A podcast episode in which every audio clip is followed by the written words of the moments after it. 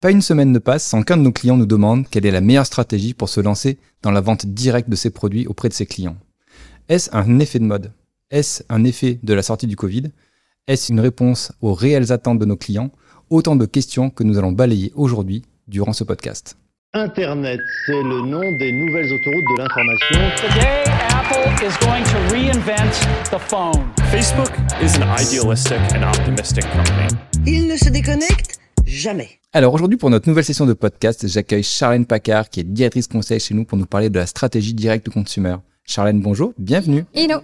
Euh, je te laisse te présenter en quelques phrases. D'où tu viens? Qu'est-ce que tu fais chez JetPulp Ça fait un peu plus de 7 ans que je suis chez JetPulp maintenant. J'accompagne nos clients toujours à avoir bah, cette vision, cette vision strat que je défends corps et âme, qui soit euh, ancrée dans le réel, centrée toujours sur le marché et sur les réels besoins des consommateurs. Et puis un brin créatif, ça peut être, ça peut être vraiment top. Ça peut permettre de faire un peu la différence sur, sur un marché quand même beaucoup saturé euh, actuellement. Effectivement, tu, tu, as raison. Euh, merci de, de t'être de t'être présenté. Euh, je te propose qu'on rentre directement dans le sujet. Allez. Allez, c'est parti. Donc déjà, en fait, effectivement, aujourd'hui, on va parler de la stratégie euh, qu'on appelle direct to consumer ou D2C. Euh, Est-ce que tu peux nous poser un peu le contexte et nous dire ce euh, qu'il y a derrière en fait cette, cet acronyme D2C L'idée, c'est de se dire que quand on passe en direct to consumer, on va simplement vendre ses produits par son propre canal de distribution. L'idée, c'est on ne va plus forcément passer uniquement par des retailers, uniquement par des points de vente. On peut multiplier, additionner, supprimer et finalement avoir son propre canal de distribution. Donc, comme par exemple un acteur de la jardinerie qui vient créer son propre site de vente de pièces détachées ou ses propres, ses propres gammes. Là, on est dans le cadre d'une stratégie direct to consumer. Ouais, C'est-à-dire qu'en fait, c'est quand tu es un industriel euh, et que tu décides de ne plus faire distribuer tes produits, mais de distribuer toi-même. C'est ça. Donc de récupérer ton contact, ton client, ton client direct. C'est ça. Et ok, jusque-là, ça paraît assez, assez logique. On a par exemple des marques comme Nike qui ont créé des Nike Shop où Ouais. ils, ils distribuent directement leurs produits. Donc on est effectivement dans cette logique-là. Et quel est l'intérêt en fait de cette, de cette stratégie pour une, pour une marque aujourd'hui? Avant tout, forcément, on va parler un petit peu de la logique business. L'idée, c'est avant tout de gagner finalement en marge. Parce que finalement, Ouais. on maîtrise aussi nos propres marges, nos propres produits. On va gagner également en notoriété de marque, mais finalement aussi, c'est un moyen de gagner en connaissance client, puisque finalement, la donnée client nous appartient. On est capable nous-mêmes de dire, c'est telle catégorie produits qui ont le plus fonctionné. Ça, pourrait dire, ok, bah ça, on le sait chez un e-retailer, oui. Mais de là à dire, c'est cette catégorie-là produit qui a consommé le mieux. Et puis, euh, le taux de conversion, il est plutôt de temps. Et puis, finalement, on a des cibles produits qui achètent plutôt telle catégorie ou plutôt telle autre catégorie. En fait, il y a tout un tas de données clients qu'on est capable de récupérer si on fait du e-commerce en propre, qu'on n'est pas capable de récupérer quand on passe par un e-retailer. Ouais, c'est- en fait, ça, ça montre aussi un mouvement euh, qui, euh, qui, qui pousse à maîtriser toute l'expérience en fait d'achat euh, d'une marque. Et typiquement, en fait, l'expérience, euh, si on- je reviens sur, sur Nike, ben voilà, ils, ils ont une volonté de pouvoir maîtriser la distribution jusqu'à la livraison du produit aussi, ce qu'ils ne peuvent pas faire quand eux, ben, ils les vendent sur des, des marketplaces ou quand ils vendent en fait sur, sur des, des sites de, de retail qui, Mhm. qui se chargent eux de cette relation-là. Ouais, et puis toi comme moi, on achète chez des e-retailers également qui proposent plusieurs marques et on s'est déjà rendu compte que certains logos de nos clients au sein de ces newsletters-là étaient hyper dégradés ou tout petits ou que c'était pas la charte graphique qu'on avait travaillé. Enfin, on se retrouve aussi avec des vrais décalages en termes de parcours client Ouais. puisqu'on a une image de marque à défendre, à défendre également quand on passe par un e-retailer et je vais même jusqu'à la logique de livraison. Pourquoi se retrouver avec un produit d'un concurrent quand on commande un seul et unique produit? Euh, Ouais. L'idée, c'est aussi ça.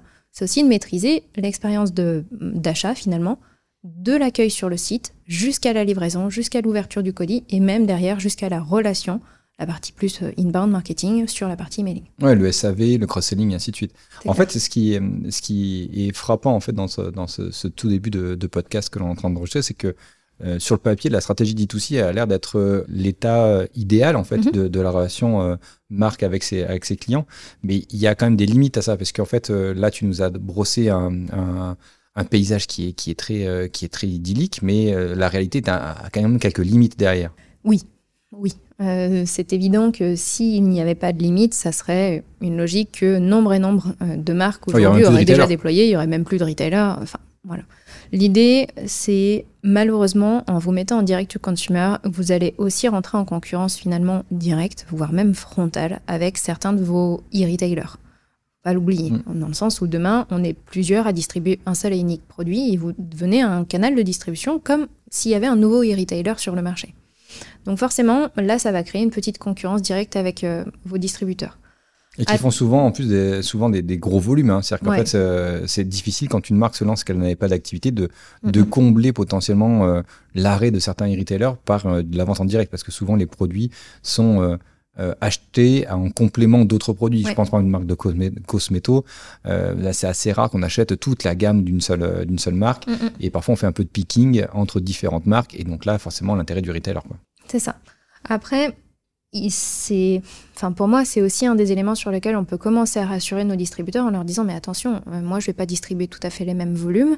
Et puis finalement, euh, bah, l'idée c'est pas forcément tout de suite au démarrage de pratiquer un prix de vente qui soit inférieur au e-retailer parce que Ouais. là vraiment ça a commencé un petit peu à, à grincer des dents et ça se comprend. Hein. Oui, il y a des accords de distribution, on Voilà. peut se respecter derrière. hein. C'est ça.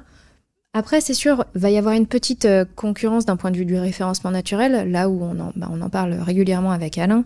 Euh, on est dans cette logique aussi de création de contenu unique, donc on va aussi favoriser finalement la génération de trafic sur le site de marque en propre. Donc finalement, moi, ce que j'ai tendance à dire à mes clients, c'est prenez du recul. L'idée au global, c'est de vendre des produits, qu'importe le canal. Mm. Bien sûr, plus on fait de marge, plus on est Oui, content, tout le monde est content, c'est sûr, c'est une évidence. Maintenant, euh, l'expérience que vous allez avoir sur votre site direct to consumer, si derrière le consommateur a vraiment envie d'acheter votre produit et il a envie d'acheter au passage un autre produit, c'est pas grave, il ira chez son e-retailer préféré, il achètera votre produit plus un autre. Encore une fois, ce qui compte, c'est qu'il achète votre produit, qu'importe le canal. Oui, c'est- c'est intéressant de, dire que euh, les stratégies en fait sont, sont multiples. C'est-à-dire que euh, l'idée c'est pas de vendre forcément tous ces produits dans le même packaging. On verra tout à l'heure euh, dans les exemples que que, que, que, que tu vas nous, nous détailler que en fait ils se rendent pas forcément en concurrence directe, mais euh, dans les limites. Si on revient en fait sur la, la question qui était la- les limites de ce modèle, qui paraissait être être vraiment top, il y en a quand même une moi qui me saute aux yeux, c'est le fait de gérer la relation client. Euh. Ce sont des marques qui ne sont pas habituées à gérer euh, le client en direct et c'est pas la même chose de gérer euh, Madame Michu qui a acheté une paire de Nike euh, que de gérer l'acheteur de- d'Intersport qui achète des palettes et des camions euh, de, euh, de chaussures Nike. Clairement, c'est comme la logique aussi de la logistique. Mm. Euh, expédier un colis, c'est un métier à part entière. Euh, gérer la satisfaction client, c'est un métier à part entière. Et surtout, ce qui pose problème, c'est que quelque part, à un moment donné, vous venez toucher à votre image de marque. Et forcément, si votre image de marque a été impactée dans une stratégie direct-to-consumer, demain, chez un site de e-retail, le consommateur lambda, forcément, bah, il va assimiler le tout et il va se dire, bah non, en fait, euh, j'ai eu une mauvaise expérience avec telle marque, qu'importe, que ce soit une expérience de livraison, une expérience d'achat, qu'importe. Et finalement, bah, tout le monde va en pâtir. C'est ça. Et en fait, ce qui est, ce qui est euh, intéressant, c'est que euh, aujourd'hui, il faut se mettre des critères de, de qualité, de satisfaction euh, au même niveau euh, quand on fait des, même peut-être plus élevé quand on fait du direct to consumer que quand on fait en fait de la vente via, via du retail, parce qu'aujourd'hui, les marques en fait euh, monitorent euh, ces, ces- ces parties-là et suivent en fait les qualités euh, de, de, de ces retailers et donc sélectionnent en fonction de la, de la performance. Donc, il faut le, il faut l'intégrer dans cette dans cette logique-là. Euh, selon toi, en fait, que- quelles sont les marques qui euh, qui ont euh, fait cette bascule et qui peuvent servir de, de modèle en fait pour, pour nos auditeurs, qui peuvent aller regarder ce qu'ils ce qu'ils proposent sur leur, sur leur site web ou sur l'expérience digitale. On a Gardena sur du B2B. Donc c'est de la jardinerie, hein, Gardena, c'est ça C'est ça, c'est de la jardinerie. C'est les tuyaux d'arrosage, c'est euh, les systèmes d'arrosage un peu plus complexes, c'est tout ça. Euh, ce, que, ce qui, moi, me semble important quand on lance un site en direct to consumer, c'est d'avoir une proposition de valeur. C'est finalement de créer un intérêt particulier à acheter sur le site de la marque. Oui. Et c'est là où justement Gardena a un vrai atout, c'est que sur leur site, ils vont proposer tout un tas de services en plus que ne peuvent pas proposer un retailer. Euh, Typiquement, un Castorama ne peut pas se permettre de proposer un système de personnalisation de sa tondeuse Gardena seulement. Ça, c'est pas possible. Là pas Gardena aujourd'hui, alors pour la petite anecdote, Gardena te propose de euh, personnaliser ta tondeuse automatique avec un stickers coccinelle. Voilà, Ah. c'est la petite anecdote du jour. Ah c'est bah hyper écoute, important. euh, je vais peut-être me laisser tenter, tu vois. Mais Euh, je sais voilà, pas quoi faire pour cet été. voilà. Petite, euh, petit sticker coccinelle sur ma Gardena, ça peut être pas mal. Mais c'est exactement ce petit type de voilà de, de service en plus, de une petite création de contenu en plus, un petit témoignage en plus. Voilà, nous ce qu'on dit toujours, c'est avoir une proposition de valeur supplémentaire sur le site pour venir rassurer, pour venir séduire un petit peu plus, pour venir voilà amener un quelque chose de vivant finalement pour inciter à commander sur le site de la marque qui malgré tout euh, n'est pas connue aux yeux de tous. Parce qu'une marque comme Gardena, potentiellement, elle peut être achetée euh, en hypermarché, elle peut être achetée chez Castorama, mais on va pas forcément avoir le réflexe d'aller sur le site de la marque Gardena, et encore moins quand on se. Et en, et en fait, ce qui, est, ce qui est intéressant aussi dans, dans cet exemple de Gardena, c'est qu'en fait, aujourd'hui, euh, sur euh, leur stratégie d'acquisition, ils vont pas du tout se travailler sur tondeuse automatique, par exemple, euh, pour parce qu'ils savent très bien que ces requêtes-là, en fait, vont forcément être trustées par des retailers qui sont extrêmement puissants, avec des budgets beaucoup plus euh, importants que les leurs sur la partie SEO, mais en fait, elles vont travailler sur leur, leur propre notoriété, c'est-à-dire, bah voilà, je, je suis connu, les gens vont taper tondeuse Gardena, donc là déjà, peut-être une meilleure chance d'être d'être référencé. Et pour me différencier d'une offre euh, de service qui est intéressante, qui est le fait que bah, le Laurent Merlin ou le Castorama est à côté de chez moi, je peux aller les voir en cas de SAV. Ben voilà, il crée ce- cette petite différenciation avec des produits en plus, des services en plus. Il y a aussi des configurations euh, pour les arrosages, Pour des les choses comme ça. Voilà, ça, En- ça- ça peut aller assez loin, mais on est bien dans une logique servicielle Oui, en plus de euh, ou alors de gamme de produits qui ne peuvent pas être distribués en direct par tous les euh, par tous les retailers parce que bah, ils n'ont pas euh, les stocks disponibles ou pas des choses, des choses comme ça. Quoi. Ouais, ou même si c'est des collections exclusives, Mm. par exemple. Ça, on retrouve aussi dans des sites en B2C. Ouais. Et là, je prends le parallèle plutôt de Nike. Nike, tu le citais tout à l'heure, c'est vraiment un des acteurs qui est vraiment pionnier sur cette logique de direct to consumer. Très tôt, ils ont lancé leur site en direct. Très tôt, ils ont proposé les services de personnalisation des baskets. Ça a été un des premiers. Tout le monde s'en est inspiré, nous y compris. Et on est vraiment sur euh, la marque qui a décidé au maximum de lancer ses points de vente également, de lancer ses canaux de distribution euh, en direct. Juste à titre d'information, aujourd'hui, 40% des revenus de Nike sont générés par ces canaux de vente euh, de distribution en direct. Ouais. Et- 40%, c'est énorme. Et en fait, aujourd'hui, euh, quand je vais chez Nike, j'achète pas la paire de Nike que je peux choper chez Courir. J'y vais pour les collections capsules, j'y vais pour de la pompe perso euh, et euh, le, le- on va dire le, la gamme classique. Bah, effectivement, je peux l'acheter, euh, je peux l'acheter en magasin. Oui, ou l'acheter euh, chez Nike, mais avec un petit truc en plus, une petite personnalisation en plus que tu pourrais avoir- pas avoir par exemple chez Courir. Ouais. Sachant qu'en plus, oui, tu, tu peux aussi effectivement, tu, tu as raison de préciser. Euh, tu as les gammes classiques Mm, mm. que je peux personnaliser par euh, de la couture, par de, la peinture dessus, enfin des, Ouais. choses, des choses un peu. je sais que Levis le fait aussi dans ses boutiques, dans ses boutiques en propre de jeans. je je sais pas partout, mais je sais que on a vu sur le débrief de la NRF, euh, le salon de la NRF l'année dernière, où il y avait justement le cas euh, de, de Levis qui faisait des, des barres à jeans où ils avaient vraiment des, des custos euh, ultra ultra poussés. C'est un peu comme les laboratoires Forte et Pharma qu'on Ouais. a, eu la chance d'accompagner. On, on était vraiment dans cette logique de je distribue mes produits sur différents canaux de vente. Euh, maintenant, euh, le Covid est passé par là et au-delà du Covid, euh, finalement, on était déjà dans cette logique de distribuer mes produits pour en connaître davantage sur mes clients, pour se rapprocher finalement de ces clients et proposer aussi des logiques de routine. Oui. Bah, justement, on les a accompagnés à définir quelle était la bonne approche, quel était le bon service pour mettre en place cela de façon progressive, parce que ça, c'est une des limites aussi au modèle. Si on veut y aller trop vite, trop gros, Oui, ça, ça, ça, ça, ça ça coince peut, être- ça aussi. peut être compliqué quand on n'est pas habitué à faire de la logistique euh, à grosse échelle euh, et, euh, et de la vente de produits. ouais, puis c'est pas un investissement qui est de suite rentable. Qu'on soit complètement transparent aussi. Et le modèle direct to consumer sur les six premiers mois de vie, c'est pas le moment où vous allez générer de l'argent. C'est pas parce que vous allez vendre en direct que vous allez générer de l'argent. La logique de vente en direct est un investissement important. Encore plus, puisqu'on le disait, il faut rajouter une notion servicielle. Donc, ça a forcément. On parle pas d'un petit site e-commerce basique avec trois petites pages produits et puis s'en va. Oui. Donc, il faut forcément aussi investir et il va falloir euh, juger au, ROI pardon, de, de façon assez progressive également. C'est plutôt un projet à trois ans. Ce qui est intéressant avec le cas Forte Pharma, c'est que euh, si on creuse un petit peu pour expliquer à nos auditeurs ce qui se passe, c'est que Forte Pharma est distribué donc dans les pharmacies, euh, donc dans le- des réseaux physiques, mais Ouais. aussi donc dans des e-retailers type EasyPara qui, qui est aussi client en JetPulp Ou santé discount. ou Santé Discount. Euh, On va pas tous les citer, on va citer que EasyPara Pharmacie pour pour faire plaisir à, à nos à nos clients.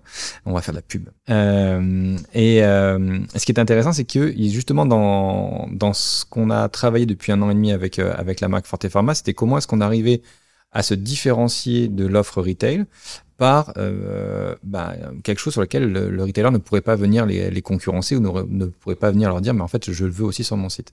Et donc aujourd'hui quand on va sur le site de Forte Pharma, on a du contenu et surtout ce que tu disais tout à l'heure c'est des routines. Est-ce que tu peux expliquer ce qu'il y a dans ces routines en fait? Parce que le- les clients n'a- n'achètent pas des produits.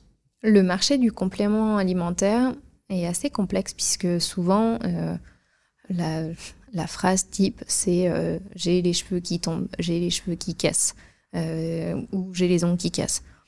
forcément, on ne sait pas quel produit prendre. Qui plus est, dans la gamme Forte Pharma, on a plusieurs produits qui sont adaptés finalement. Et euh, encore une fois, on peut avoir les ongles qui cassent, mais ça peut être simplement parce qu'en ce moment on mange mal, mais ça peut être aussi parce qu'on est fatigué, parce qu'on a une voilà une diminution quelconque sur quelques, enfin voilà, une vitamine, des petites choses comme ça. Bah, L'idée, c'est finalement, au travers du site Forte Pharma, on va rentrer, on va euh, sélectionner ce qui se passe, on va détailler un petit peu notre besoin, et derrière, c'est la marque qui euh, fait preuve de son expertise et qui vous propose une routine adaptée en fonction des différents éléments que vous allez ren- rentrer finalement dans le configurateur. Alors ça, ça a un double avantage. Ça a un avantage pour le consommateur puisque finalement, il a un produit qui lui est réellement adapté, Mm. mais ça a aussi, on se le dise, un avantage y compris pour la marque puisqu'elle est capable d'identifier s'il y a un certain nombre de besoins, un certain nombre de, euh, de, de configurations finalement qui sont surreprésentées. Et donc demain, ça peut servir aux équipes marketing produits, aux Ouais. équipes R&D pour développer une nouvelle gamme de produits. Ouais, donc c'est vraiment un double objectif et en fait c'est un peu la même stratégie que, que Gardena par exemple. Donc on revient à cette logique servicielle qui est de dire ne vous battez pas sur le produit, et ne vous battez pas sur le prix parce que vous pourrez pas le faire. Battez-vous sur un supplément d'âme en fait sur votre site. Et là, bah, typiquement c'est du diagnostic et de la création de routines avec euh, l'addition de produits euh, qu'on pourrait euh, pas faire naturellement si on avait ou alors il faut, faut trouver un conseiller en boutique euh, ou euh, quelqu'un sur le chat de- du, du retailer. Mais là on est vraiment dans une logique de de, de collecte d'informations et de personnalisation de la, du traitement, entre guillemets, chez, chez Forte Pharma. On l'a sur le B2C, mais on peut l'avoir aussi euh, dans des marques B2B, cette logique directe du consumer. Moi, je vous invite euh, vraiment à aller voir les marques comme Bosch, les marques comme HP, les marques comme Schneider. Schneider, on est sur les interrupteurs, on est sur les trucs les moins sexy du monde. Euh, on va créer énormément de contenu sur les fiches produits. Sur les Mm. fiches produits, un électricien va pouvoir retrouver sur le si- site euh, Schneider, à la différence d'un Mano Mano, il va pouvoir retrouver euh, toutes les caractéristiques produits, il va pouvoir télécharger une fiche de contenu, il va pouvoir euh, télécharger un plan technique pour euh, comment installer tel et tel fusible. Enfin, on est vraiment sur une densité. Oui, j'y connais On- absolument on rien on en voit que tu maîtrises bien électricité. l'électricité. Ouais. Allez, faisons péter des pas. fusibles. Voilà, bref. Euh, donc l'idée, on lance une chaîne de podcast spéciale électricité là, le mois prochain. Restez, restez à l'écoute. Alors, je ne ferai pas le premier épisode. Non, je suis désolée. On va hein. trouver quelqu'un. Voilà. quelqu'un. Mais par contre, l'idée, c'est vraiment même qu'importe la marque, qu'importe le secteur d'activité, cette logique direct to consumer, elle est avant tout servir l'expérience, servir euh, au global la génération de ventes, la génération de trafic, la génération de, de leads. Euh, au global, ça reste intéressant. Oui, en fait, ce qui, ce qui c'est vraiment une, une spécificité. tu- ce que tu dis est juste, c'est que si vous êtes industriel et que vous vendez aux professionnels, le direct to consumer peut s'appliquer à vous. C'est-à-dire qu'en fait, vous pouvez passer par des réseaux de distribution euh, professionnels. euh, Je dis une bêtise, disons, euh, typiquement de- du point P ou des choses comme ça, si vous faites des matériaux, des choses comme ça. Mais en fait, vous pouvez aussi, vous, mettre en place une stratégie de direct to consumer. C'est ce que fait Schneider. Euh, ces consommateurs, c'est bien des professionnels, mais ils ont euh, voulu euh, sw- sw- switcher tout, tout leur réseau de distribution pour pouvoir faire de la vente en direct auprès de ces populations-là. Donc ça, ça, s'applique pas que aux gens qui font du B2C. Euh, ça peut être effectivement du direct to consumer, mais le consommateur peut être euh, professionnel derrière.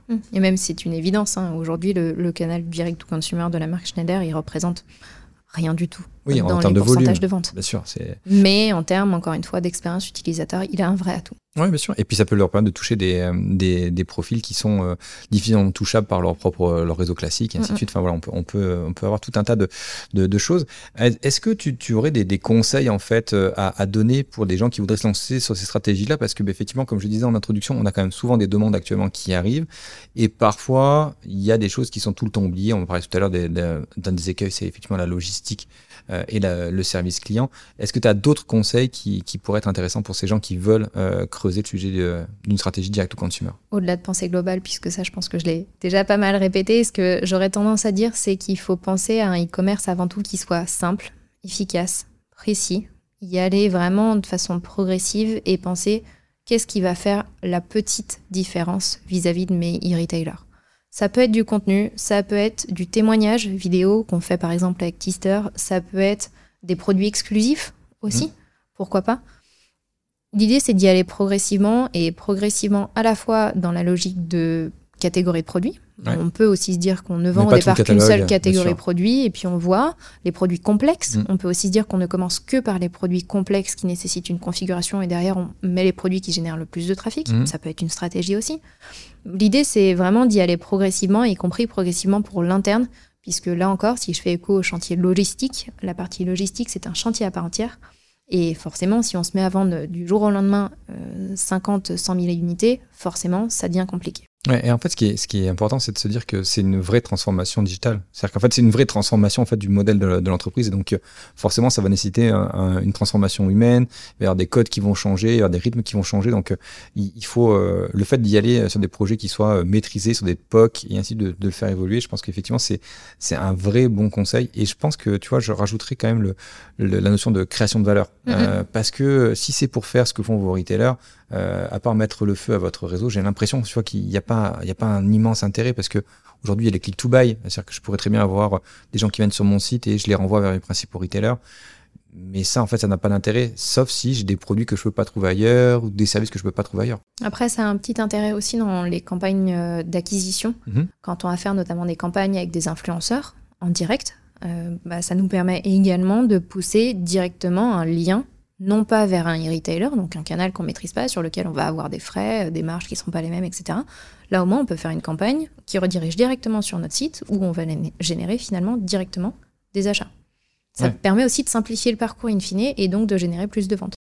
Oui, et, et en préparant ce, ce podcast, tu m'as tu avais dit aussi qu'il y avait une, une stratégie que tu voulais pousser et que je trouve qu'elle est vraiment intéressante euh, en plus des pièces détachées, qui est le, côté euh, qui permet de, de pouvoir prolonger la durée de vie en fait de, de ces équipements. Euh, on a aussi beaucoup de, flux produits qui reviennent des réseaux euh, chez les marques parce que euh, c'est plus les bons produits, parce que les packaging ont changé, parce que c'est des invendus, parce qu'il y a des, voilà, des, des choses comme ça.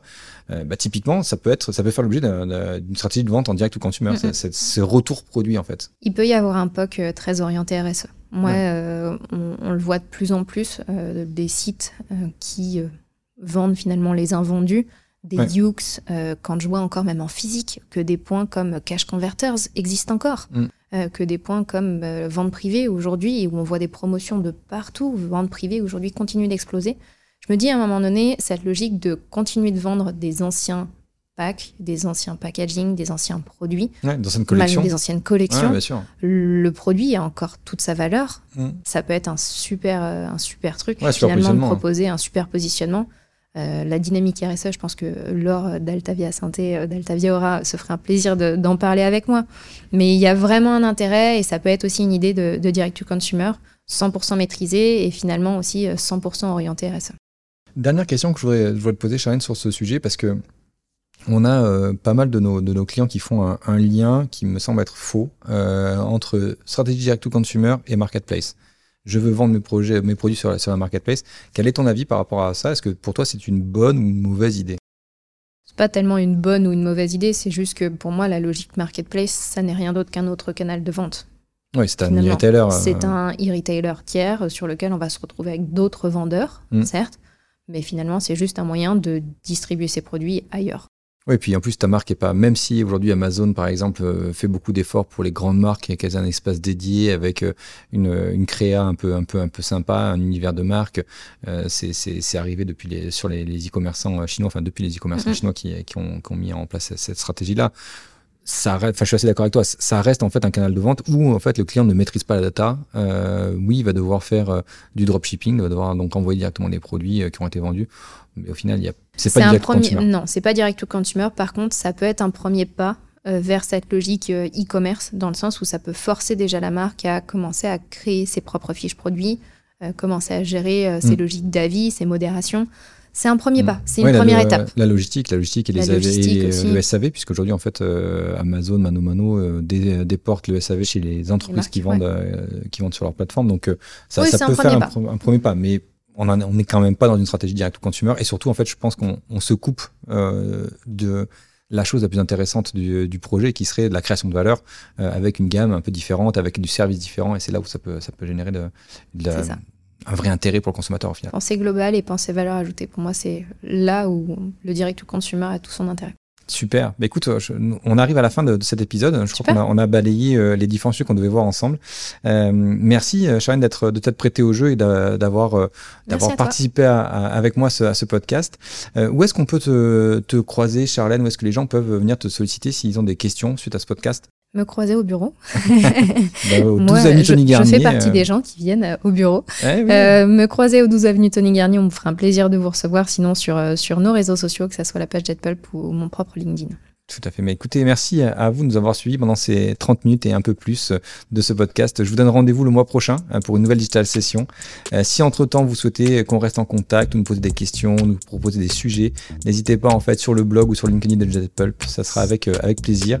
Je vous dis donc à très bientôt et pensez à vous abonner au podcast d'Altavia Aura. Vous y retrouverez toute la veille sur le retail, la communication et le digital.